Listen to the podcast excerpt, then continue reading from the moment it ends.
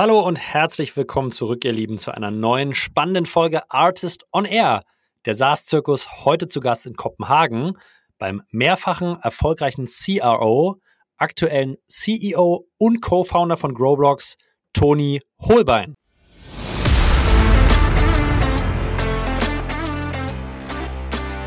Probleme, die du hast, äh, irgendwo in deinem Funnel, äh, müssen nicht unbedingt dort gelöst werden. Ja, man kann, mhm. um, auf, um auf deine 50 Millionen oder 20 Millionen oder 30 Millionen zu kommen, du kannst ein Problem im Marketing haben. Äh, und du siehst, okay, wir haben eine, eine äh, wir werden eine, ein, eine Million Euro Lücke äh, am Ende des Jahres haben. Ja, das kannst du jetzt schon sehen. Du bist im Juli, du bist im Juni, du kannst sehen, das wird passieren der, der alte Weg vom Denken ist, ah, okay, jetzt müssen wir irgendwas in Marketing machen, um diese eine Million Dollar Lücke hinzukriegen. Äh, aber du kannst eigentlich, wenn du den kompletten Bowtie anguckst, du kannst in so viele andere Ecken davon gehen und dort eine Million Euro finden.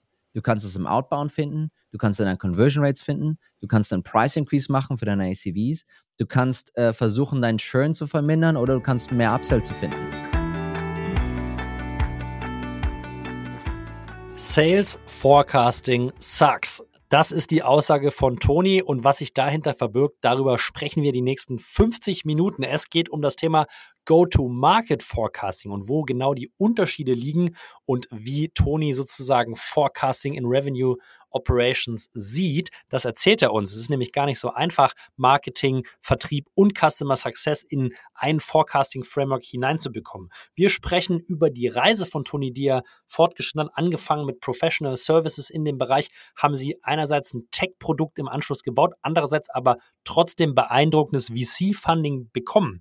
Wir reden über die Incentivierungssysteme in den einzelnen Abteilungen. Ja? Wenn man Kausalitäten und Interdependenzen im Forecasting schafft und transparent macht, wie wirkt sich das auf die einzelnen Zielsysteme im Marketing, im Vertrieb und auch im Customer Success aus und was sollte man beachten, wenn man das macht. Wir sprechen über weitere sehr, sehr operativ spannende Themen zum Thema Forecasting und Tony gibt am Ende uns eine Einschätzung, wo er Revenue Operations äh, in Europa und insbesondere in Dach sieht. Super spannende Folge mit einem extrem erfolgreichen und auch erfahrenen Revenue Leader.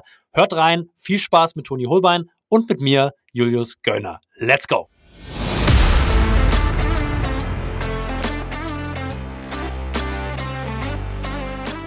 Artist on Air, der SaaS-Podcast für den deutschsprachigen Raum. Wertvolle Tipps von erfolgreichen Gründern, Top-Investoren und führenden Industriepartnern, die euch bei der Skalierung eures Unternehmens schnell und unkompliziert weiterhelfen. Zusammengestellt von Janis Bandorski, Julius Göllner und Matthias Ernst. Hallo und herzlich willkommen zurück, ihr Lieben, zu einer neuen spannenden und hochenergetischen Folge Artist on Air und mit mir heute hier im Podcast-Studio der Toni. Toni, hallo. Hallo, schön, dass, äh, schön, dass du mich hier hast, Julius. Wir haben es direkt rein ins Meeting und es hat sofort äh, equipmentseitig und audiotechnisch alles funktioniert. So, so wünscht man sich das. zwinker, zwinker. Aber nee, jetzt kann es, glaube ich, inhaltlich hier scharf losgehen. Ich denke, nicht jeder, noch nicht jeder, Toni, kennt dich vielleicht. Deswegen fang doch gern mal an, hol uns einmal ab. Wer bist du und was machst du? Ja, ich bin Toni. Ich komme ursprünglich aus äh, Potsdam, aus der Ecke Berlin-Potsdam äh, und wohne jetzt seit den letzten zwölf Jahren in Dänemark. Habe zwischendurch ein bisschen äh, Zeit in New York City verbracht. Und deswegen ist inzwischen auch mein, äh, mein Deutsch ziemlich schlecht. Ich wollte fast sagen, mein Englisch ist. So, ich, ich rede ziemlich viel auf Englisch. Ähm, und falls mir ein paar Sachen nicht mehr so wirklich zurückkommen, dann werde ich es einfach auf Englisch sagen. Ähm, habe in den letzten zwölf Jahren basically im B2B SaaS gearbeitet ähm, zwei Journeys gehabt. Eine war ich erster von den, weiß nicht, vier, fünf, sechs, sieben Leuten on the ground. Ähm, hab damals, das war 2012, 2013, Sachen gemacht, die man jetzt inzwischen, glaube ich, Revenue Operations nennen würde. Damals war das so, weiß ich nicht, der Tony macht sein Ding. Ähm, hab dann, bin dann letztendlich um die 15 Millionen Euro sind wir, äh, bin ich äh, CRO geworden äh, von Falcon in dem Fall. Wir haben Social Media Management verkauft und CRO wirklich in dem Sinne alles Marketing, alles Sales, alles Customer Success äh, globally. Ähm, hab das Ding bis äh, auf die 50 Millionen gebaut, haben dann den Exit gemacht äh, und bin dann ins nächste, in die nächste Journey gesprungen. Die waren damals schon ein bisschen weiter, waren ein ähm, Hospitality äh, SMB kind of Play äh, mhm. und habe dort direkt am 1. März 2020 angefangen. Also zehn Tage später Covid, Lockdown und andere, äh, unsere ganzen Restaurants, Cafés, Hotels, alle kleinen Unternehmen bumm, keinen Umsatz mehr gekriegt. Ähm, war eine sehr, sehr coole Journey, hat alles sehr, sehr gut dann doch noch funktioniert, haben dann an ähm, so Testcenter und äh, Impfzentren dann verkauft, hat wirklich gut mhm. funktioniert. Und dann at the height of the tech bubble äh, in Covid, äh, dann an Zero. Das ist ein, äh, ich glaube in Deutschland würde man, das ist ein modernes Datev. Äh, haben wir eine Accounting, äh, Accounting Software verkauft. Ähm, und nach diesen beiden Journeys, jeweils äh, CRO und jeweils Exit, habe ich mir gedacht, hey, wie, wie schwer kann es denn sein, einfach mal selber so ein Ding aufzubauen? Äh, und dann Growblocks angefangen. Ne? Und ich glaube, Growblocks, die, die Grundsatzidee war, hey, äh, wir, wir bauen hier das Business, es ist alles quasi fast eine Supply Chain. Ne? Du hast dieses Revenue, ist eigentlich so eine Factory, Revenue Factory. Ähm, und wir gucken uns die ganzen Teile vom Funnel immer nur, hey, es ist Salesforce für den Sales Forecast und dann haben wir Marketo hier und dann haben wir Gainside over there. Ähm, und wir sind durch so eine so eine Ära gegangen, wo jeder, jeder Software-Vendor für deren Silo optimiert hat, was auch super viel Sinn macht. Du willst halt was für den VP Sales bauen oder was für den VP CS bauen. Ähm, aber niemand hat wirklich dran gedacht, äh, für jemanden wie RevOps oder CRO was zu bauen, die quasi aufgewacht sind inzwischen. Und hey, es geht nicht um Sales, Marketing oder CS, es geht um den kompletten Go-to-Market. Es geht um Revenue end-to-end, from Traffic to Churn. Und das macht Growbox. Äh, wir, wir bauen quasi einen ähm, digitalen Zwilling von deiner Go-to-Market-Engine und dann benutzen es zum Planning und Forecasting und zum Analysieren und zum äh, Observability und a couple of other buzzwords I have. Ähm, aber grundsätzlich, das, das ist, wofür wir äh, den, den Go-to-Market-Zwilling benutzen. Jetzt kann ich mir vorstellen, Toni, dass diese Daten ja nicht irgendwie ihr aus den Prozessen holt, sondern es gibt wahrscheinlich ein bestandsdatenführendes System im Sales, das ist wahrscheinlich Salesforce oder ein HubSpot. Im besten Fall gibt es sowas vielleicht auch für den CS schon und Marketing hat noch ein paar andere Systeme. Kann ich mir das so vorstellen als so On-Top-Layer, der sich die Daten aus diesem bestandsführenden System zieht und dann darauf den Zwilling baut? Oder wie, wie funktioniert das technologisch? Ja, ganz genau. Also wenn man sich das so ein bisschen anschaut und lass mal, vielleicht bleiben wir in dieser Zwillings-Metapher äh, äh, hier. Ähm, wenn man sich so anschaut, wo andere Zwillinge gebaut werden, ist, weiß ich, so Windfarmen zum Beispiel. Ja. Ähm, ja. Und dann äh, ein großes Problem ist dann, hey, du musst diese Sensoren dort anbringen an diese, an diese äh, Windräder. Wie heißt das, diese Windblätter oder keine Ahnung, ja. wie das heißt. Äh, und dort, dort kommen dann die digitalen Informationen rein, die dir dann helfen, den Zwilling aufzubauen. Äh, diese, dieser Datenstrom kommt quasi von, äh, vom CRM, vom Marketo, vom, von den anderen verschiedenen Tools, die du benutzt, um deinen dein Funnel abzudecken. Da mhm. holen wir die Daten her. Ne? Und dann die Art und Weise, wie wir das dann aufbauen, ist wirklich äh, jeder, jeder Funnel-Step, es kann Lead Created, SQL, MQL, Opportunity, Stage 1, Stage 2, Closed 1, Churn, Upsell. Äh, das sind dann quasi dann die, die Steps, die wir dann reinziehen äh, von den verschiedenen ähm, äh, Anwendungen, die du in einem Funnel benutzt. Und dort kriegen wir dann die Informationen her, um diesen Zwilling aufzubauen. Das heißt, ihr digitalisiert quasi die Bowtie, äh, ja, komplett von vorn bis hinten. Plus Ganz genau. setzt noch die Marketing-Engine davor wahrscheinlich auch noch dran. Ja, also ich meine, was, was Jaco und sein Team da mit Winning by Design gemacht haben, ist absolut fantastisch. Ich glaube nicht, dass sie die Ersten sind, die dieses also nee. der Boat Size haben sie schon rausgefunden, ne? aber so den, den Rest ist also wirklich sehr, sehr fantastisch. Und manchmal, je nachdem, wo, wo, wo man gegenüber herkommt, sage ich einfach, hey, wir, wir bauen das Tool, um den, um den, den Bowtie zu managen, äh, weil es halt sehr, sehr datenintensiv ist. Ne? Ähm, ja. und, und das ist, das ist quasi, was wir, was wir aufbauen können. Jetzt ist sozusagen sehr naheliegend, dass mehr Daten und mehr Transparenz per se ja erstmal nicht schlecht sind. Äh, dennoch die Frage meinerseits, wer ist denn die Buyer-Persona bei euch und was für ein Pain löst ihr damit? Weil mehr Daten heißen, heißt jetzt nicht zwangsläufig direkt, dass der die Persona damit mehr anfangen kann, ja, sondern was, was sind wirklich die Pains, die ihr damit, die ihr damit löst? Also wir verkaufen an äh, vorrangig zwei unterschiedliche Personas. Ähm, die, die eine Gruppe ist RevOps und äh, CROs. Und mhm. der Grund ist, dass das ähm, zwei Personas sind, die diesen, diesen Go-to-Market-Pain haben, die, die aufgewacht sind und realisiert haben, hey, es geht nicht nur darum, ein gutes Tool für Sales zu bauen oder für Marketing oder für CS. Ich habe ein Problem, was across geht. Ich habe ein Problem, was über den gesamten Go-to-Market geht, ja. Und die zwei speziellen Probleme für die sind einerseits äh, Analysen von Front to Finish, vom Traffic to Churn für diesen Revenue Stream in dieser Gegend, für diese Motion, für dieses Segment, was ja wirklich komplett durchläuft.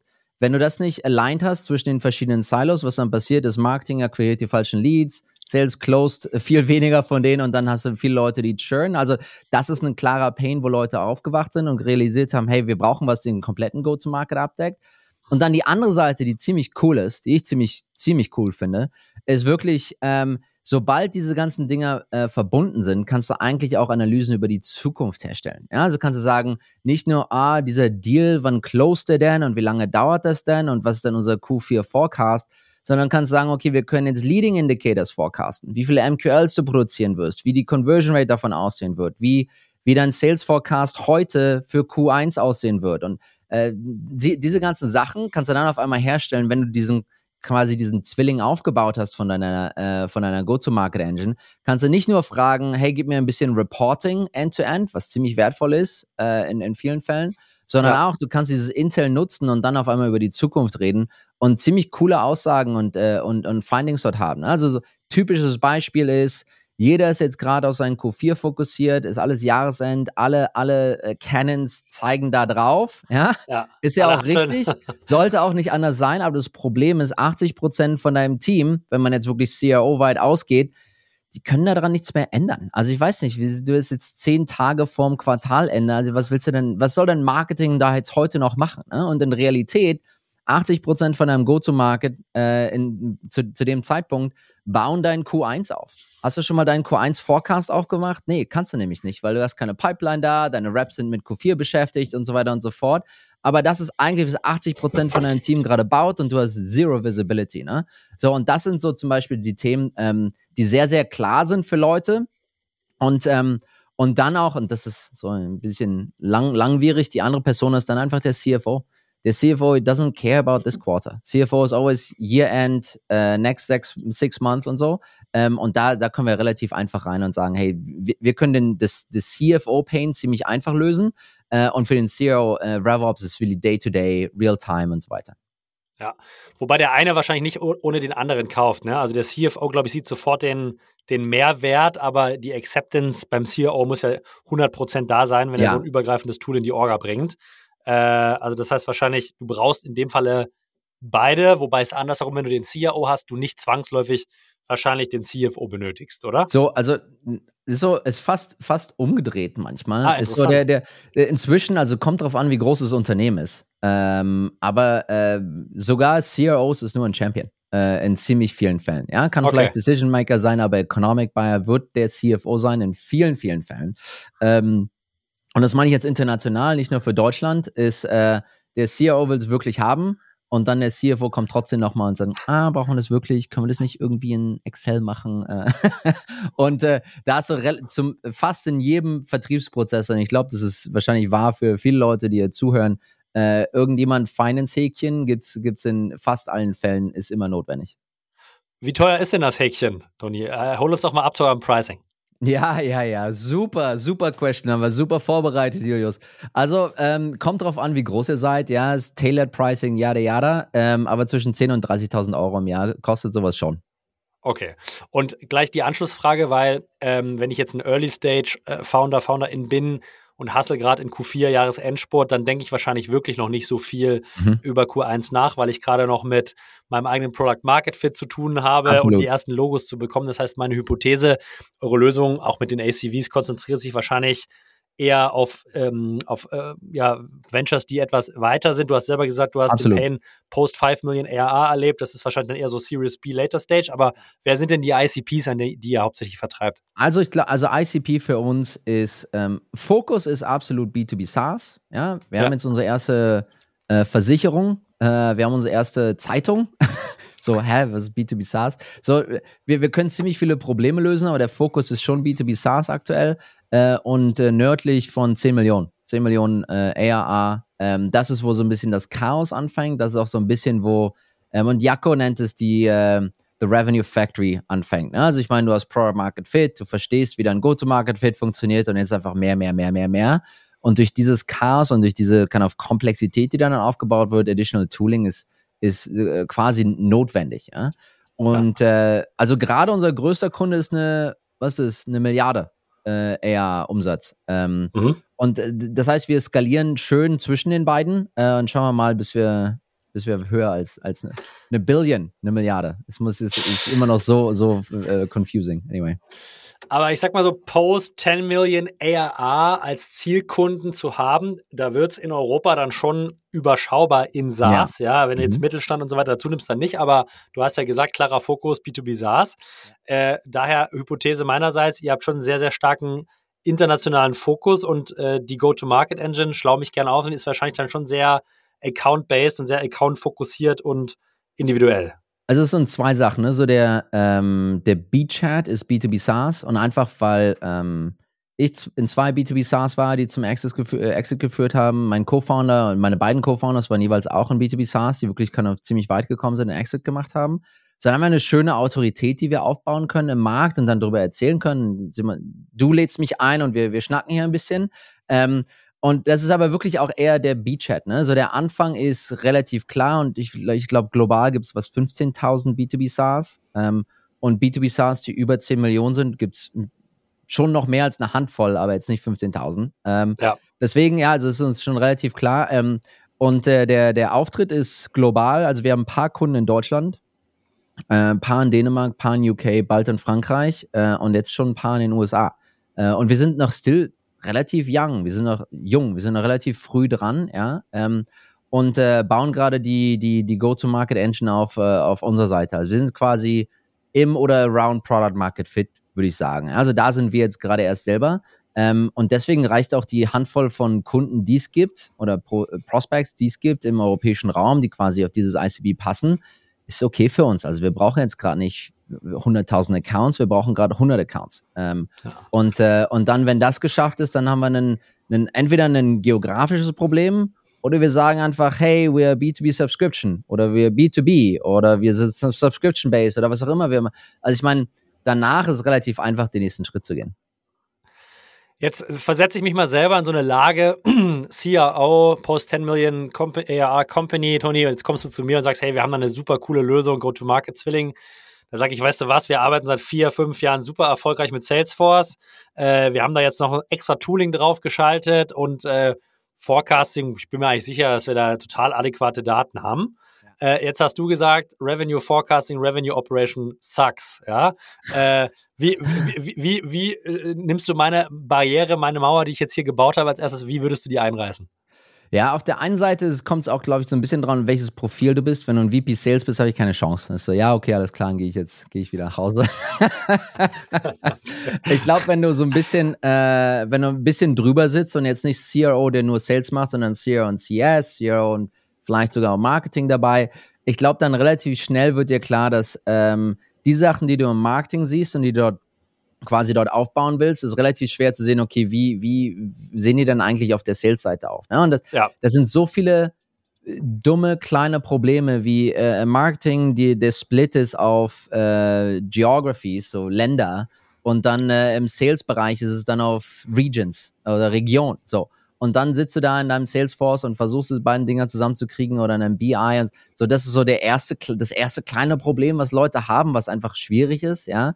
Und dann mhm. die nächste Sache ist, ah, okay, jetzt will ich einfach alles wegfiltern, was nicht Deutschland ist. Äh, und dann will ich das von Traffic bis zu meiner Kundenbasis sehen, weil das ist quasi so, wie ich mir gerade den Revenue Stream anschauen will. Sehr, sehr schwer, das einfach mal so in einem BI-Tool zu machen. Also, das sind diese kleinen, kleineren Probleme.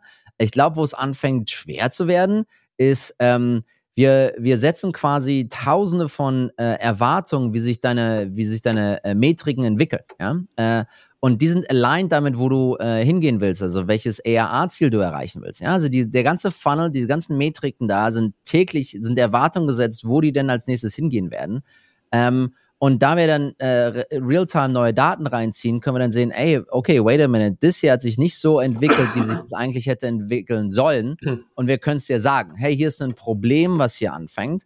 Und das Problem äh, wird dir wahrscheinlich helfen, in sechs Monaten dein Target oder dein Ziel zu treffen. Ne? Und dann vice versa, die, so the other way around, ähm, Leute, die meistens dann im Sales Forecasting sitzen und dann sagen, ah, okay, ja, Best Case, Commit und so weiter und so fort. Ich habe in so vielen Sales Forecasting Sessions gesessen und so viel war einfach nur wasted fucking time. Äh, und der Grund ist, ähm, die Probleme, die man im Sales Forecast meistens sieht, ähm, wa was willst du denn wirklich in diesem Quartal mit diesem Problem anfangen. Also du hast einen, du hast einen Sales Forecast, der sagt dir, okay, du wirst wahrscheinlich 20 Prozent unterm Target landen. Was ist denn, was kannst du denn wirklich machen, mhm. um das noch zu ja. beeinflussen? Ja. Und äh, vielleicht kannst du sagen, ah, okay, das Best-Case-Deal, ziehen wir das im Commit und dann hoffen wir mal, dass der große Deal noch äh, landet zum Schluss und dann, you know, äh, letzten, you know, äh, Prinzip, Prinzip Hoffnung quasi. Ähm, aber das eigentliche Problem ist nicht, dass deine Sales Reps diesen Deal nicht über die Linie kriegen. Das eigentliche Problem ist, dass du zu wenige Deals äh, am Anfang vom Quartal überhaupt in, einem, in einer Pipeline hast, um dieses Problem zu lösen. Ne? Äh, und quasi das Problem hat vor sechs, sieben Monaten angefangen. Das Problem hättest du vor sechs, sieben Monaten sehen können, hättest sagen können, okay, wir haben ein, wir noch eine Gap, äh, und das, das wird in, äh, im Ende vom Q4 wird sich das dann materialisieren im, in Revenue. Jetzt können wir es gerade noch fixen, nicht in drei Monaten. Ne? Und dadurch, dass Sales, Sales Forecasting so eine Tunnel Vision ist, hey, du siehst, was du vor dir hast, äh, und das macht auch absolut Sinn und ist auch ein super cooles äh, so Training und Coaching und Enablement Tool. Ja, also verstehe mich nicht falsch. Ich sage nicht, dass Leute es nicht machen sollten. Ähm, ja. Aber die äh, wirklich die systematische Lösung zu diesem Problem zu finden, das also was dann Target-Treffen anbelangt, relativ schwer, das zu benutzen. Und so Symptome, die ich dann meistens höre von VP Sales Leaning CROs, ist ah, das Team ist noch jung und äh, die sind noch ramping und äh, irgendwie ein bisschen zu viel Discount gegeben. Also wirklich die ganzen Gründe, äh, warum man das Ziel nicht erreicht hat, äh, sind clustered um, äh, um, um und herum den, äh, dem, dem Sales, dem Vertriebler, dem Account Executive. Ja? Aber in Wahrheit das Problem, was dazu geführt hat, dass du dein Ziel nicht triffst, hat wahrscheinlich vor zwei, drei, vier, fünf, sechs Monaten irgendwo anders im Funnel stattgefunden. Du hast es nicht gesehen hättest es sehen können, weil du hast ja die ganzen Daten. Hast ja, ist ja alles da. Wir, wir kriegen ja keine neuen Daten in dem Sinne, ist ja alles da. Äh, hast es aber nicht gesehen, hast es missachtet oder der Rest vom Team hat es nicht gesehen und jetzt auf einmal sitzt du mit dem Problem und kannst nichts mehr dagegen tun. Also, und das sind so die Sachen, wo ich glaube, für einen, äh, sogar einen VP Sales CRO, wo es einfach äh, dann auf einmal, äh, wo dann die Realisierung kommt, ah, okay, ich kann jetzt mich nicht mehr um dieses Quartal kümmern, ich muss eigentlich aufs nächste Quartal gucken. Ich versuche das mal so ein bisschen in Schichten auseinanderzunehmen, Toni, weil da sind extrem viele spannende Aspekte drin, die du erwähnt hast. Ja, also das erste ist ja eigentlich, Forecasting wird aktuell viel zu short-term verwendet. Ja, also der VP oder der CRO guckt gerade drauf und guckt sich an, oh, der Forecast für das aktuelle Quartal ist schlecht, es gibt eine Gap, aber eigentlich ist es viel zu spät, um noch irgendwie zu reagieren. Ja. Das, ist, das ist das Thema. Das zweite ist, der Forecast fürs nächste Quartal, habe hab ich verstanden, ist meistens psychologisch gar nicht top of mind bei den Revenue Leaders oder zu wenig, ja, also sozusagen da, wo du eigentlich noch reagieren kannst. Oder, äh, und jetzt kannst du mich gleich unterbrechen. Ja, ja gerne. oder die Datenqualität dieses Forecasts ist mit den aktuellen Lösungen, die wir haben heute, die ist auch eigentlich nicht gut.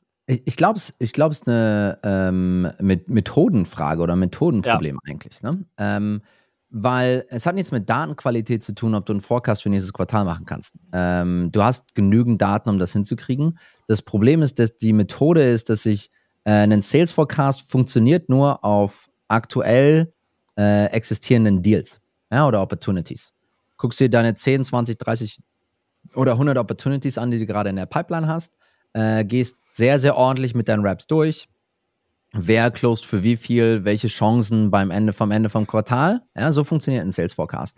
Ähm, und das Problem ist, dass du noch nicht weißt, äh, wie viele zusätzliche Deals du kreieren wirst in dem Quartal, die vielleicht immer noch closen könnten. Ja, also das mhm. ist quasi nicht da. Das andere Problem ist, dass äh, Pipeline, die noch nicht weit genug entwickelt ist, äh, wirst du in deinem Forecast nicht mit einbeziehen, weil hey, you know, first meeting, who knows. Ähm, und das, das kreiert quasi ein bisschen ein Problem für ist mein Sales Forecast eigentlich ein gutes, äh, ein gutes Werkzeug, um rauszufinden, wo ich landen werde am Ende des Quartals. Ja, zwei Wochen, drei Wochen vorm Quartalsende 100 Prozent. Übrigens gar keine Frage. Aber am Anfang, so zwischendurch, ist, glaube ich, relativ schwer. Und dann, dann zu sagen, okay, lass uns doch mal über nächstes Quartal reden, macht das Problem einfach nur noch größer, weil ähm, erstens, wir haben noch keine Deals, die dafür da sind. Äh, die komplette Pipeline, an der wir arbeiten, wir wissen alle, dass 20, 30 Prozent davon sowieso ins nächste Quartal pushen werden und dann reden wir über die gleichen Deals nochmal. Und so die, diese, diese Methode funktioniert einfach nicht. Ne? Und wenn man sich dann davon ein bisschen verabschiedet und sagt, okay, wir wissen ungefähr, wie viele Deals wir jetzt gerade aktuell kreieren. Ähm, und wir wissen, wie äh, die kommen, äh, sind es vielleicht in Demo-Request, vielleicht in Deutschland, ähm, ist definitiv inbound äh, in diesem Segment. Und wir wissen, wie schnell oder wie, wie langsam es äh, dauern wird, bis die sich dann entscheiden, ob quasi von dir zu kaufen, für welche Conversion Rate, zu welchem ACV und so weiter. Und wenn man diese ganzen Sachen, diese ganzen Cohorts quasi aufeinander legt, dann kann man sehen, okay, wie viele Deals, die wir äh, in den letzten zwei, drei Monaten kreiert haben, werden dann jetzt wahrscheinlich landen. Äh, oder wie viele davon haben wir denn schon, äh, äh, schon konvertiert? Und genau das Gleiche kannst du dann auch fürs nächste Quartal oder fürs nächste Quartal oder fürs nächste Quartal Cut-Off machen. Und äh, wenn man halt diese Methode nicht hat oder wenn man darüber so nicht nachdenkt, dann ist man halt stuck mit einem Sales Forecast. Und ich glaube, das ist, was man so vor 30, 40, 50 Jahren halt auch schon mal angefangen hat. Ne? So, und damals, alles, was du, äh, den kompletten Umsatz, den du gebaut hast damals, war alles New Biz, alles New Business. Ne? Es gab nichts Recurring. Ähm, und es gab kein PLG, es gab kein Upsell, diese ganzen Sachen gab es in dem Sinne nicht. Und es quasi dein kompletter Revenue ist durch diesen Sales Forecast gegangen. Ja, und inzwischen haben sich ja ein paar Sachen verändert. Der Bowtie ist da, wir verstehen das alles ein bisschen mehr, wir haben mehr Daten, um das äh, quasi ähm, äh, aufzubauen. Und ich glaube, das sind so die, die, die Sachen, die einfach dazu geführt haben, dass diese, diese alte Methode, die immer noch super funktioniert zum Coaching und Enablement, ist, hat, hat eine Daseinsberechtigung, aber es ist eine neue Methode, die sie jetzt gerade aufbaut, die man dann eigentlich auch benutzen kann, um ein bisschen smarter zu sein äh, für den Rest des Quartals oder fürs nächste Quartal oder fürs Jahr und so weiter. Ja, ihr Lieben, zur weiteren Skalierung von 5 Millionen bis 50 habt ihr es gehört, erfordert es eine sehr, sehr effiziente und starke Go-to-Market-Engine und der Vertrieb und auch Customer Success spielen da natürlich eine wesentliche Rolle. Daher an der Stelle der Hinweis auf den Artist Circus am 19. April 2024. Das erste Learning und Development Festival für Sales und Customer Success Team in ganz Europa. Freut, äh, freut euch auf einen ganzen Tag voller Training, Motivation, Wettbewerb und natürlich jede Menge Spaß.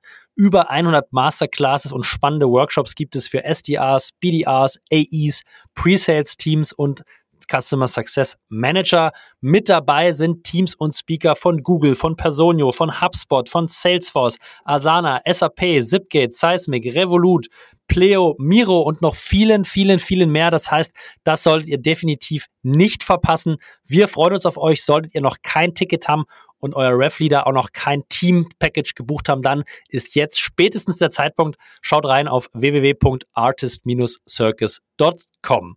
Hier geht's weiter mit dem Pod und euch viel Spaß. Jetzt hast du zwei spannende Punkte angesprochen. Klar, Top of the Funnel, also Marketing früh genug aussteuern, dass sozusagen der, der Lead Flow oder MQL Flow ähm, weitergeht oder vorhersagbar ist. Ich glaube, das ist relativ stringent und leuchtet mir total ein. Es gibt natürlich auch eine Dimension, die aus meiner Perspektive sehr, sehr wenig im Forecasting Beachtung findet, nämlich die Retention-Dimension, die du angesprochen hast. Ja, also Upselling, Churn, äh, alles, was hinten quasi kommt in der Bowtie. Wie integriert ihr das und wie wichtig äh, ist es aus deiner Erfahrung und Sicht, das zu integrieren, damit man einen sauberen Go-to-Market-Forecast hat? Ja, ähm, ist ähm, für, für verschiedene Use Cases ist es ex extrem wichtig, das so zu machen. Ähm, und der, der, der wichtigste Use Case ist, du als CRO, die gehört ja in meisten Fällen nicht einfach nur das New Biz Target. Ja, also das ist das Vertriebstarget, das ist meistens das komplett Total Revenue Target. Ja? Und das bedeutet, mit wie viel äh, ARA, MAA kommst du ins, ins Jahr rein? Wie baust du das dann auf mit New Biz, mit Upsell und Churn? Äh, und um das wirklich zu verstehen, muss halt den kompletten Revenue Stream abbilden können. Ne? Und deswegen die andere Seite von Bowtie zu haben, ist super wichtig. Ähm, je nachdem, wie groß du bist, äh, kann sein, dass 50 bis 80, 90 Prozent von deinem Umsatz von dieser Seite von Bowtime kommen. Ja, also mhm. kind of Newbiz ist relativ klein in den meisten Fällen. Und dann äh, als, als dritten Punkt, äh, der Grund, warum ich finde, es ist relativ wichtig, ist, if, if nicht super wichtig, ähm, ist, ähm, dass äh, Probleme, die du hast, äh, irgendwo in deinem Funnel, äh, müssen nicht unbedingt dort gelöst werden. Ja, man kann, mhm. um, auf, um auf deine 50 Millionen oder 20 Millionen oder 30 Millionen zu kommen, du kannst ein Problem in Marketing haben. Äh, und du siehst, okay, wir haben eine, eine äh, wir werden eine, ein, eine Million Euro Lücke äh, am Ende des Jahres haben. Ja, das kannst du jetzt schon sehen. Du bist im Juli, du bist im Juni, du kannst sehen, das wird passieren. Der, der alte Weg vom Denken ist, ah, okay, jetzt müssen wir irgendwas in Marketing machen, um diese eine Million Dollar Lücke hinzukriegen. Äh, aber du kannst eigentlich, wenn du den kompletten Bowtie anguckst, du kannst in so viele andere Ecken davon gehen und dort eine Million Euro finden. Du kannst es im Outbound finden, du kannst deinen Conversion Rates finden, du kannst einen Price Increase machen für deine ACVs, du kannst äh, versuchen, deinen Churn zu vermindern oder du kannst mehr Upsell zu finden. Ne? So, und einfach um, um deine, um deine ähm, Lösungsoption zu erweitern, sollte man einfach komplett den, den kompletten Bowtie sich anschauen. Ne? Weil ansonsten kann es einfach sein, dass du dann äh, versuchst jetzt, äh, ohne dass es dir viel bringt, dann dieses Marketingproblem zu lösen. Ähm, und vielleicht kriegst du es nicht hin. Vielleicht kostet es viel, viel mehr Geld, als du gedacht hättest. Vielleicht ist eine, eine bessere, effizientere Lösung irgendwo anders. Jetzt hast du schon mehrmals selbst diesen Prozess des Wachstums von 5 bis 15, 20 Millionen mitgemacht, Toni. Äh, und äh, eure Lösung gab es jetzt bis dato nicht. Was sind denn so Best Practices vielleicht für FounderInnen, die noch etwas unter eurem ICP sind, ja, die wir jetzt natürlich in diesem Gespräch zu eurem ICP machen wollen, indem die weiter wachsen ja, die nächsten absolut. zwei Jahre. Äh, aber wie würdest du, was sind deine Empfehlungen? Wie sollten FounderInnen, die vielleicht noch wirklich in früheren Phasen sind, über Forecasting nachdenken und was für Möglichkeiten gibt? Oder wie sollte man priorisieren? Was, was gegebenenfalls sollte wann eine gewisse Wichtigkeit erlangen? Äh, was sind so deine Empfehlungen hier? Also, um den Product Market Fit around. Ja, also um, um, diesen, um diesen Zeitraum. Ähm, fuck it. Don't, don't do forecasting. Don't do forecasting. also natürlich, wenn du so SMB und super High Volume, ich glaube, dann kannst du das schon machen. Ähm, aber grundsätzlich, also es ist einfach zu früh, um das rauszufinden. Du hast noch nicht rausgefunden, was deine durchschnittlichen Preise sind. Du hast keine Ahnung, wo diese Deals herkommen. Du hast keine Ahnung, wie die, die konverten werden. Du, du weißt nicht, ob das alles der Founder war, der es hinbekommen hat, oder ob es dann manchmal dann doch der Sales Rep war. Also, es gibt einfach zu viel, zu wenige Daten und zu viel Lärm darum, also Noise. Mhm. Äh? Ähm, von daher, klar, muss dir Gedanken machen, was wollen wir denn, was wollen wir denn erreichen? Und ich würde dir auch raten, äh, mir nicht nur anzuschauen, ah, okay, nächstes Quartal wollen wir 250.000 Euro closen oder 500.000 Euro closen. Ich würde es auch mal rein theoretisch runterbrechen. Wie viele Deals ist es denn? Wann muss ich denn anfangen, in diesen Deals zu arbeiten? Und wie können wir das denn überhaupt hinkriegen, ähm, diese ganzen äh, Deals und Opportunities zu kreieren? Ja, wie, äh, ich glaube, man sollte einfach das Problem versuchen runterzubrechen und sagen, okay, was kann ich denn heute machen, um äh, einen Schritt weiter in die richtige Richtung zu gehen? Ja, so das, das ist so um den Product Market Fit drumherum. Dann Go-to-Market Fit, das ist wirklich, okay, äh, mein, mein Produkt funktioniert, Leute wollen es haben, der TAM ist groß genug, check, check, check, check, check. Und jetzt geht es darum, okay, wie, wie, wie baue ich denn jetzt die ganzen Kanäle auf, um, äh, um weiter ordentlich wachsen zu können? Also, mhm. und das ist so der erste Zeitpunkt, wo man sich ein bisschen mehr Gedanken machen sollte, ähm, weil, okay, äh, Inbound, Google Ads, wenn du jetzt nicht im B2C-Bereich bist, sondern im B2B-Bereich, Google Ads funktioniert am Anfang wunderbar und dann hört es irgendwann einfach auf zu wachsen. Das heißt, du kannst ja, ja kann auf ist relativ klar, funktioniert am Anfang super toll, äh, aber kannst dich nicht darauf verlassen, dass es mit dir mitwachsen wird. Ne? Das heißt, du musst ja relativ früh schon Gedanken machen, wo kriege ich denn diese anderen Opportunities her? Ja, mache ich jetzt mache ich jetzt ein Outbound-Ding auf, weil hey, dann kann ich einfach Leute einstellen und kriege die Opportunities irgendwo her. Funktioniert Outbound noch? Äh, dann, dann LinkedIn oder was auch immer, diese ganzen verschiedenen Netzwerke. muss mich schon Gedanken machen, wo, wo will man diese ganzen Deals, die ganzen Leads, wo will man die eigentlich herbekommen? Ja. Ähm, und dann, wenn du das geschafft hast, Go-to-Market-Fit, ja, ich glaube, dann kommt man so langsam in diese, in diese Region rein, wo, ähm, hey, wir verstehen, wie das Ding funktioniert, wir verstehen, wie der Prozess funktioniert. Wir sind jetzt in diesem Bereich Revenue Factory, ja, ähm, wo sich Sachen nicht komplett ändern von einem Tag auf den nächsten. Und ich glaube, dann kann man sich anschauen, äh, so eine, äh, seine eigenen Daten auch zu benutzen, um dann schlauer zu werden, ja. Und ich glaube, bis dahin ähm, wird es wird es extrem schwer sein. Ähm, oder es ist einfach, äh, ich sehe es ja bei mir selber. Ich meine, wir haben Growblocks, obviously. Ähm, und gerade für uns macht es noch nicht so viel Sinn, sowas einfach zu benutzen. Ja, ist, wir sind einfach noch nicht groß genug oder komplex genug, um sowas aufzubauen. Von daher ist wirklich, ähm, äh, die, ich glaube, die, äh, die Komplexität kommt dann erst mit 10 Millionen oder sowas. Und bis dahin, ähm, wenn ich einen Tipp habe, äh, fokussiere dich darauf, wie viele Deals brauchst du und wie kriegst du, wie kommst du an die ran? Ähm, die ganzen Conversion of a Deal, äh, weiß ich nicht, das äh, meistens ist das das kleinere Problem. Jetzt hast du schon angespielt, Toni, ihr seid noch nicht groß genug. Wie groß seid ihr denn aktuell? Ha! ist lustig. Also ich meine, die, die Frage kriegt man immer, wenn die so auf diesen VC-Call sitzt, ne? Und dann oder ist, oder ah, habe ich das Briefing nicht gelesen, dass ich das nicht fragen durfte? Kann Ja, natürlich auch ja, sein, ja. aber Oh ja, also, we stand are, nicht drin, we're, we're, glaube ich. not, we're not disclosing revenue numbers, Julius. Ja, Nein, genau. wir, sind, wir sind auf dem Weg zur Million. Also wir sind noch nicht da, wir sind auf dem Weg dahin, sieht ziemlich gut aus. Äh, das volle richtige Produkt, ich sag manchmal Minimum Sellable Product, ja, Mhm. ähm, seit August erst da, ja, und seitdem äh, geht's ordentlich los. Wir haben bevor, davor haben wir halt äh, so Professional Service Consulting Stuff gemacht, äh, was ziemlich gut war, um äh, Venture Capital zu kriegen, übrigens. Super random Side Story hier. Ähm, und ansonsten auch zu verstehen und zu wissen, welches Produkt wir wie bauen müssen und äh, für wen und für wen es am besten ist und, und so weiter und so fort.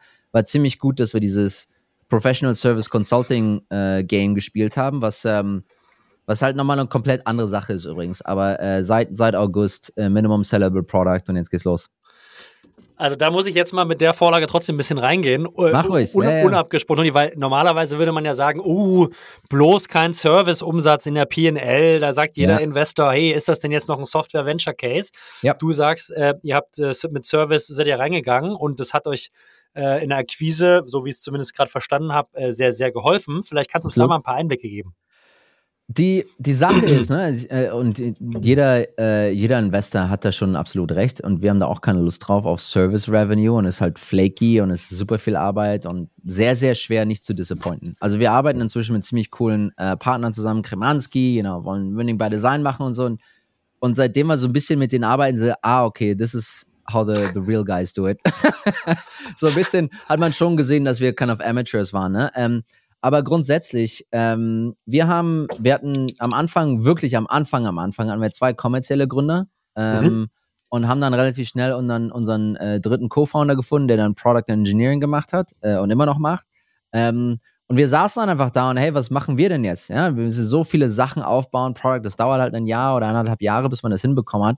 Dann haben wir gesagt, hey, wir äh, mit unserer Methode, mit der Methodology, äh, fangen wir jetzt einfach an, Vertrieb zu machen und das den Leuten zu verkaufen. Ja? Und äh, Produkt Nummer eins war ein äh, sehr, sehr großes Excel-Spreadsheet, was ich gebaut habe, äh, was nicht funktioniert hat. Ähm, und haben das dann einfach benutzt, den Leuten das, äh, quasi die Methode zu verkaufen und dann on top das Deliverable war MBRs und QBRs, Monthly und Quarterly Business Reviews. Mhm. Äh, und das dann mit dem C-Level oder mit den RevOps-Leadern und sowas durchgezogen. Ja, hat ziemlich gut funktioniert, hat ziemlich viel, also, also ich weiß nicht, relativ viel Geld gebracht. Ja. Ist jetzt nicht, dass wir Cashflow positive waren oder sowas.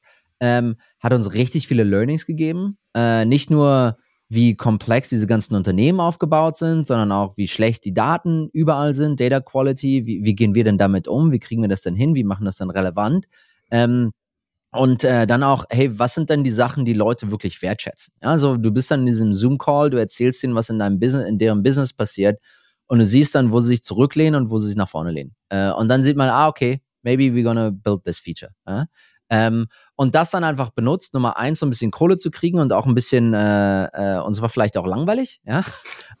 Aber Nummer zwei war auch super, um dann für die Seed-Runde einfach den Markt zu, äh, also jetzt nicht, dass wir den äh, bewiesen haben, dass dieser Markt existiert, aber es waren relativ klare Zeichen für Project A, unseren, unseren Seed-Investor, zu sehen, dass es hier ein Problem gibt, äh, Mhm. was wir anscheinend gerade noch mit äh, Dirty Service Revenue äh, lösen, aber dann eventuell, äh, eventuell, eventually, schließlich ähm, dann, äh, dann eine Software drumherum bauen. Ne?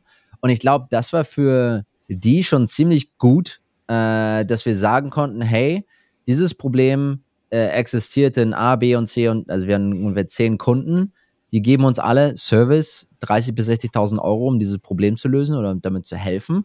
Ähm, und dann war natürlich, äh, sind natürlich super Zeichen für, für, einen, äh, für einen Investor. Ne? Und dann auch klar zu sagen, hey, das ist nicht, was wir machen wollen. Wir bauen hier die Software. Sobald wir können, wollen wir wahrscheinlich den Service Component runterfahren und die Leute dann rüberflippen aufs Produkt. Äh, muss man schon relativ klar damit sein. Ähm, aber so, das war unsere Strategie. Und es hat auch, ähm, ich glaube, es hat gut funktioniert. Ich glaube, es hat gut funktioniert. Ihr habt halt sozusagen für den Investor sehr viele initiale Unsicherheiten rausgenommen. Ihr habt gezeigt, es gibt ein Problem in einer bestimmten Zielgruppe, bestimmten Personas. Ihr habt gezeigt, dass ihr für dieses Problem schon eine Lösung bauen könnt. Das ist noch nicht die Tech-Lösung, aber eine inhaltlich starke Lösung. Und noch spannender, ihr habt gezeigt, dass es für diese Lösung auch eine Zahlungsbereitschaft gibt. Richtig. die gar nicht so niedrig war, wie ich gerade rausgehört habe. Ja? Und das ist natürlich schon sehr, sehr viele starke Informationen, die auf der Investorenseite nämlich sehr viel Unsicherheit rausnehmen, die bei frühphasigen Investments natürlich extrem gegeben sind. Ja, worauf stützt man sich da? Wahrscheinlich irgendwie Experteninterviews und äh, Best Guess, ja. Ähm, das heißt, es ist eigentlich ein ganz spannender Ansatz, weil so ein bisschen gefühlt bei den GründerInnen, mit denen ich öfter spreche, ist immer so, ja, Service um Gottes Willen. Ich bin ja, viele von meinen eigenen Businesses gebootstrapped auch genau über den Ansatz. Erst Service, dann Tech, ja. Weil genau wie du sagst, du extrem viele spannende Informationen, wertvolle Informationen über die Kunden, die Kundensegmente und deren Pains bekommst. Daher äh, echt spannender Ansatz, sollte viel mehr gemacht werden aus meiner Sicht. Sehe seh ich genauso. Ähm, und ich habe auch ziemlich viel Stirnrunzeln bekommen von verschiedenen VCs, diese Ah, Service, ah, I don't know. Ähm, also kann ich, kann ich auch verstehen, ähm, dass, dass quasi Gründer dann darüber so nachdenken.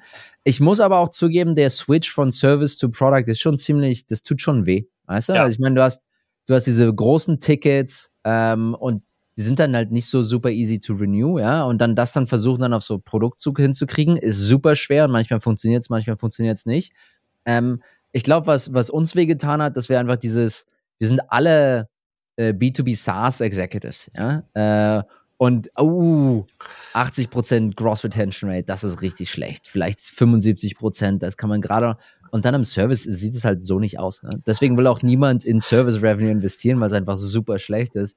Und es hat schon echt, also es hat, hat wehgetan, so dann diese Kunden oder ein paar von denen zu verlieren und dann je, definitiv nicht die 75 Prozent zu erreichen.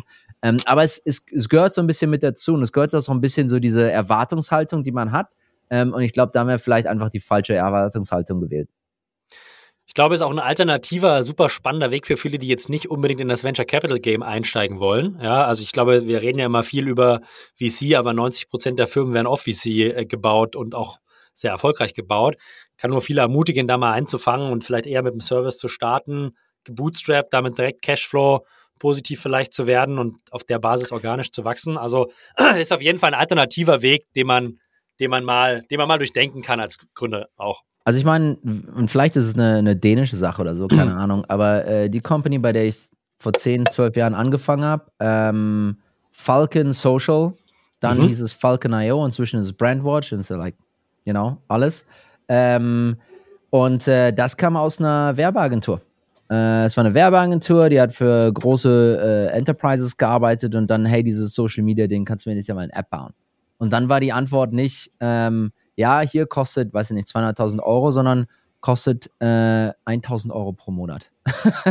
und, und die dann, äh, bist du bescheuert? Na klar, ja, natürlich, machen wir das. Ähm, und so ist dann halt Falcon gekommen. Ne? Und dann äh, ähnliche Unternehmen, mein Co-Founder äh, ist, ist von da gekommen, Templify, so sehr, sehr enterprisey ähm, äh, Sales Motion, äh, kam auch aus einer Designfirma. War eine, war eine Designagentur und dann haben sie rausgefunden, ah, jeder will diese gleichen äh, PowerPoint-Templates haben äh, lass uns doch einfach mal eine Software dafür entwickeln. Ja, und äh, äh, so dieses, diese, diese Motion daraus eine Firma zu bauen, ist, ähm, war für uns relativ normal eigentlich und vielleicht ist es nicht der Fall in Deutschland. Sp spannendes alternatives Playbook. Äh, könnte, ja. ich mich noch, könnte ich mich noch Stunden mit dir drüber unterhalten. Und lass mal vielleicht nochmal zurückgehen in sozusagen Go-to-Market Forecasting. Ja. Ein, ein Thema oder eine Herausforderung, die ich sehe, ist so ein bisschen Steering und Incentivierung der einzelnen Abteilungen. Ja, Habe ich mich letzte Woche mit äh, Tim Rath von Jojaba in Hamburg äh, zu unterhalten. Äh, bis jetzt ist ja relativ linear und stringent. Ja, Marketing, sage ich mal, geht vielleicht bis MQL oder Meetings booked oder Demo. Ja, relativ klare Zielstellung. Sales wird incentiviert bis Deal, Deals, Deals One, ja, Deals Closed. Und dann fängt Success an. Die haben vielleicht sozusagen eine Renewal-Komponente oder eine Expansion-Komponente ohne wirkliche Kausalitäten, was denn davor und danach passiert. Ja, also bis mhm. jetzt sagt man immer, ja, okay, die Leads sind schlecht. So, ja. jetzt, jetzt nehme ich mal eure, eure sehr holistische Engine, wo ja schon Kausalitäten sichtbarer werden. Ja, also sozusagen die Qualität der Ops, die reinkommen, kann man nachvollziehen und wie viel reinkommt, kann man auch nachvollziehen. Das heißt, es ergeben sich ja dann auch schon wahrscheinlich Diskussionen mit den einzelnen VPs unterm CIO, äh, wenn man diese Daten zur Verfügung stellt und diese Kausalitäten transparent macht. Ja. Wie gehen eure Kunden, Kundinnen damit um und, und wie, sage ich mal, schaut ihr auf diese Problematik? Ja. Oder auch Chance, oder auch Chance, ja? Also ich glaube, es ist eine Chance. Also Nummer eins, ne, was passiert, äh, wenn du quasi diesen, diesen Funnel komplett aufbaust mit Targets und Kausalitäten und diese ganzen Sachen hängen zusammen. Du kannst, es kann sein, dass du dein Q4-Target bei einer halben Million verfehlt hast. Ja, es kann passieren. Und dann ist in den meisten Organisationen so Fingerpointing Starts. So, hey, es waren die Leads und es war, du genau. hast viel gediscounted und deine SDAs sind faul und was auch immer. Ähm, und was halt ziemlich cool ist, ähm, und das ist so ein bisschen diese, diese Analysefunktion in dem Sinne, ne? wir können halt sagen, hey, ähm, ja, du hast zu viel gediscounted und das war 25% von der halben Million, die dahergekommen ist. Äh, Marketing hat zu wenige MQLs delivered, waren, weiß nicht, 70 von, von, äh, von dem Problem. Und dann können wir aber auch sagen, aber hey, die SDAs haben äh, mehr gebucht als, als äh, erwartet ähm, und haben ein, waren ein positiver Impact. Ja, also wir können ja mhm. quasi die Lücke, die du hast, können wir dir quasi aufschlüsseln und sagen, wo denn wirklich dieses Problem eigentlich herkam, wo es wirklich herkam in dem Bowtie.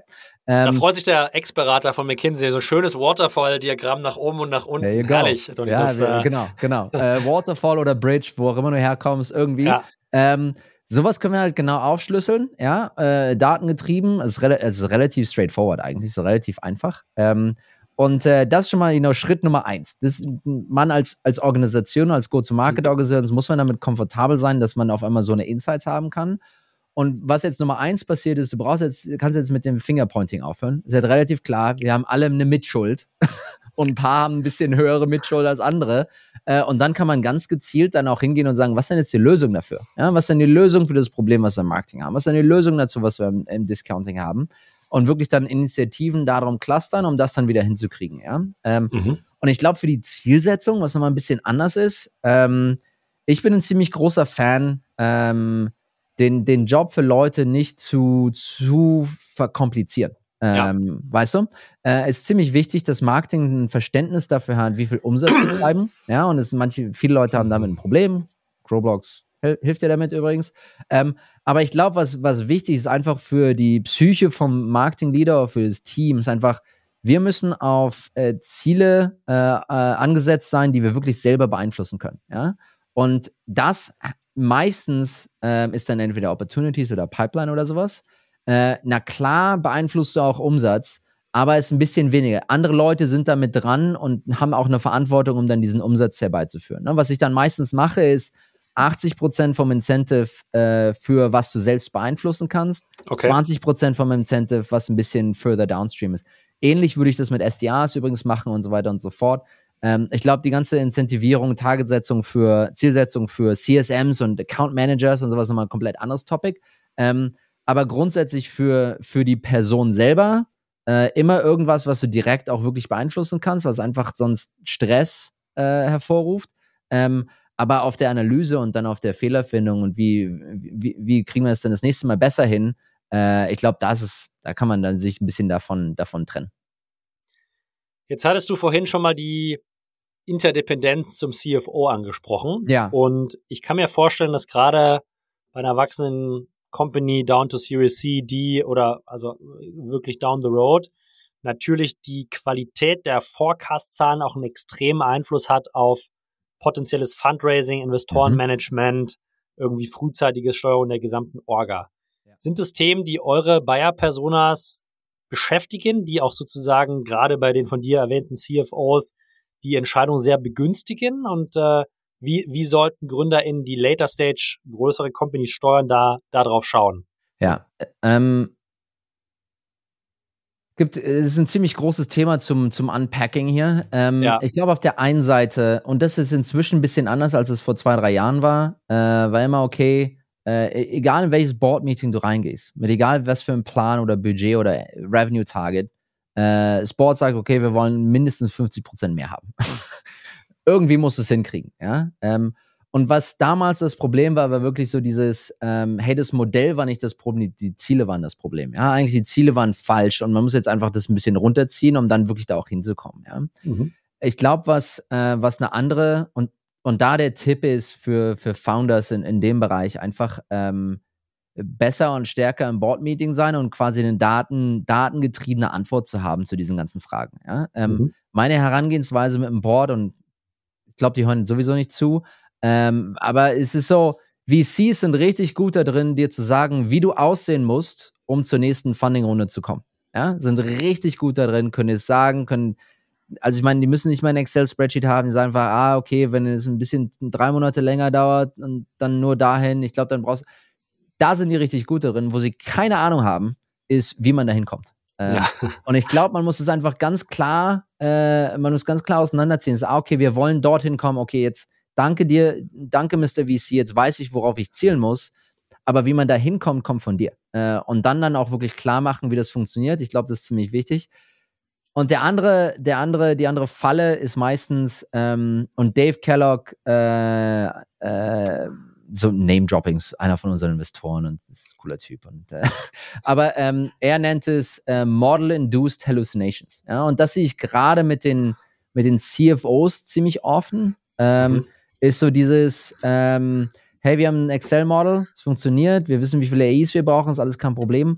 Und dann lass uns doch mal 2-3% hier in der Conversion Rate drehen, vielleicht 3-4% hier in dem ACV ein bisschen hoch und dann Du, ich glaube, die 3% Wachstum Month over Month bei den Leads, ich glaube, das könnten auch vier sein. Und weißt du, es sind alles so ganz kleine, kleine, kleine Sachen, die man so tweakt. Ähm, und wenn man, wenn man dann die individuell mit dem CFO bespricht, auch als CEO, ist like, was willst du dagegen sagen? 3% ja. versus 4%, also man kann es ja nicht viel sagen. Das Problem ist, dass diese ganzen Sachen einen Compounding-Effekt haben. Ja, also 4% mehr Leads, 2-3% mehr Conversion Rate, 2-3% mehr ACV und auf einmal macht es 30 Prozent von einem Wachstum aus. Ja, diese, diese kleinen Dinger. Und ich glaube, da dann zu realisieren, ich glaube, so im, im McKinsey-Deutsch würde man sagen, einen Sensitivity Analysis zu machen äh, und mhm. zu sagen, okay, wo, wo landen wir denn ohne diese ganzen Tweaks? Wo landen wir denn mit diesen ganzen Tweaks?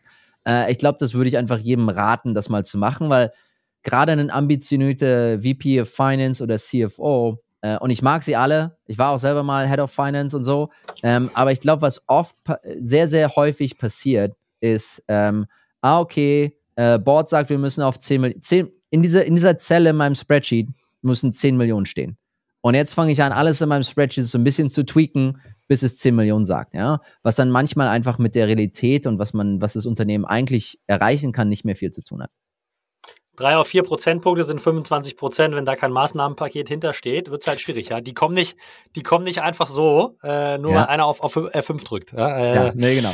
Und, äh, no, aber so diese, diese Sache dann auch so zu verstehen und dann, ich glaube, und da würde ich dann auch als, als Founder, ähm, und das, ich war jetzt zu dem, äh, up until now war ich ja selber nicht Founder, also war vorher immer CRO. Ähm, äh, gerade früh in meiner Karriere habe ich da nicht zurückgepusht. Haben gesagt, ja, okay, cool, dann lass uns einfach dann die 2-3 Prozent annehmen. Und so ein bisschen, ja, ist wahrscheinlich ambitiös, aber das kriegen wir irgendwie schon hin. Ich glaube, inzwischen würde ich sagen, nee, wir leben hier nicht in Magic World. Äh, sorry, wird, wird so nicht funktionieren. Und wenn es funktioniert, dann lass uns das einfach als Stretch Goal oder Stretch Plan äh, nehmen. Lass uns das nicht zum Board bringen. Weil das sind so, das sind die Sachen, wofür du als, als CRO gefeuert wirst äh, zu, zu, zu so einem Plan Ja zu sagen und dann natürlich komplett dran scheitern. Ja, das, äh, ich glaube, den Fehler machst du nur einmal, dann wirst du vorsichtiger ja. in der Karriere. Auf jeden Fall. Äh, Toni, vielen Dank erstmal bis hierhin. Ich habe eine noch inhaltliche Abschlussfrage, Gerne. bevor wir natürlich zur alles entscheidenden äh, Kulinarik kommen. Ähm, ich habe mit Janis Zech und auch mit dem Alex Müller viel gesprochen. Wo stehen wir denn mit Revenue Operations in Europa in 2024? Ich glaube, wir stehen fast nirgendwo. Ähm, ich glaube, in Deutschland äh, sind wir jetzt gerade dabei, so ein bisschen Sales Ops zu verstehen. Äh, ja. Vielleicht gerade am Anfang. Äh, ich glaube, Nordic und UK ist sehr, sehr viel weiter im Revenue Operations. Und ich glaube, es hat damit zu tun, dass äh, die beiden Regionen eher einen, einen B2B-Vergangenheit haben. Ich glaube, Deutschland für mich hat immer so eine ganz starke B2C-Vergangenheit. Und ja. ich glaube, Revenue Operations macht mehr Sinn, wenn man schon einmal so einen, einen Sales Floor gesehen hat und eine Company um den Sales Floor drumherum aufgebaut hat. Ähm, erstaunlicherweise glaube ich, dass Frankreich äh, weiter ist als Deutschland mit Revenue Operations. Äh, die, äh, der Markt baut sich richtig schön auf äh, um RevOps und bauen ein ziemlich cooles Ecosystem. Ähm, aber grundsätzlich glaube ich, dass es für viele Gründer und äh, CROs und VP Sales ähm, geht in Deutschland immer noch hauptsächlich darum, äh, CRM Hygiene und Tooling und sowas. Ja. Äh, vielleicht ein bisschen Commissions und vielleicht ein bisschen Reporting, aber nicht dieses Revenue Architect äh, wirklich verstehen, End-to-End -End, und dann darauf dann Entscheidungen zu basieren. Da sind wir, glaube ich, noch ziemlich weit von entfernt. Das hört sich ein bisschen düster an, aber gut, dass ihr, äh, ihr alle gemeinsam da ein bisschen für Besserungen sorgen wollt und werdet. Äh, Finde ich, find ich stark. Letzte Frage, Toni, meinerseits. Kulinarisch essen gehen in Kopenhagen, ja. Unsere Artisten brauchen immer gute Empfehlungen für, wo sollten sie unbedingt mal hingehen. Das kann vom Burgerladen bis zum äh, Frühstücksbuffet eigentlich alles sein. Aber wo gehst du gerne hin? Wo sollten die Artisten in Kopenhagen unbedingt mal vorbeigehen, wenn sie da sind? Ja, ich wusste nicht, dass diese Frage kommt und ich war, war ein bisschen nervös hier. Aber ja, ähm, ihr solltet auf jeden Fall Gasoline Grill. Gasoline Grill? Gasoline Hört sich Grill. Fleisch an. Ist, ist, ist Fleisch, ist Burger. Äh, basically kind of Gasoline Burger ist kind of die, äh, das Produkt. Äh, sehr, sehr, sehr, sehr, sehr, sehr lecker. Ich glaube, die haben sogar Noma, war diese, dieses Top 1 Restaurant hier in Kopenhagen. Äh, okay. die haben einen kleinen äh, Street-Spin-Off gemacht und haben äh, vom Gasoline Grill, von dem Burger, haben sich da Inspiration nehmen lassen, um den perfekten Burger zu bauen. Ähm, und Gasoline ist einfach die, die Retail-Variante davon. Äh, kann man im Flughafen hier, äh, im, im, Kopenhagen Flughafen haben die ein kleines Outlet und dann glaube ich vier, fünf Stellen hier in der, in der City. Sehr, sehr lecker. Packen wir wie immer in die Show Notes und äh, alle Empfehlungen zu Restaurants unserer Gäste gibt es auf artist.net. Ja, also egal wo ihr hinfahrt, mittlerweile glaube ich, gibt es überall richtig gute SaaS-Tipps zum Essen. Äh, Toni, mir hat es großen Spaß gemacht. Vielen Dank für diese wertvollen inhaltlichen Einblicke. Äh, euch viel Erfolg auf dem Weg zur Million, RA, und ich bin gespannt, wie es mit Revenue Operations und eurer Story in den nächsten Monaten und Jahren weitergeht. Ich auch. Vielen Dank, dass ich hier sein durfte und ich hoffe, ich habe ein bisschen, ein bisschen geholfen, ein bisschen Wert geschaffen hier für die Leute, die zuhören. Absolut. Feedback, äh, willkommen, wer uns Feedback geben will oder auch Fragen an Toni hat, meldet euch gern per LinkedIn, ist wahrscheinlich immer ein guter Weg. Und äh, ja, das war's von uns. Vielen Dank fürs Zuhören. Bis zum nächsten Mal. Liebe Grüße, wir sind raus. Ciao.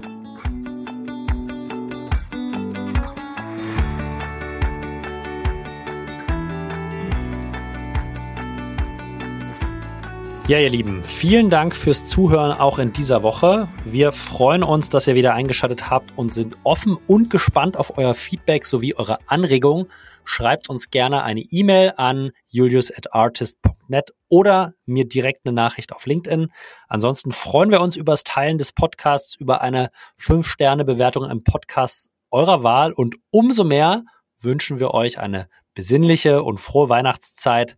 Genießt mal die ruhigen Tage des Jahres mit eurem Lieben und wir sind gespannt, wie es weitergeht in 2024. Freuen uns auf euch, jede Menge Schandtaten und natürlich jede Menge Artist Community Work.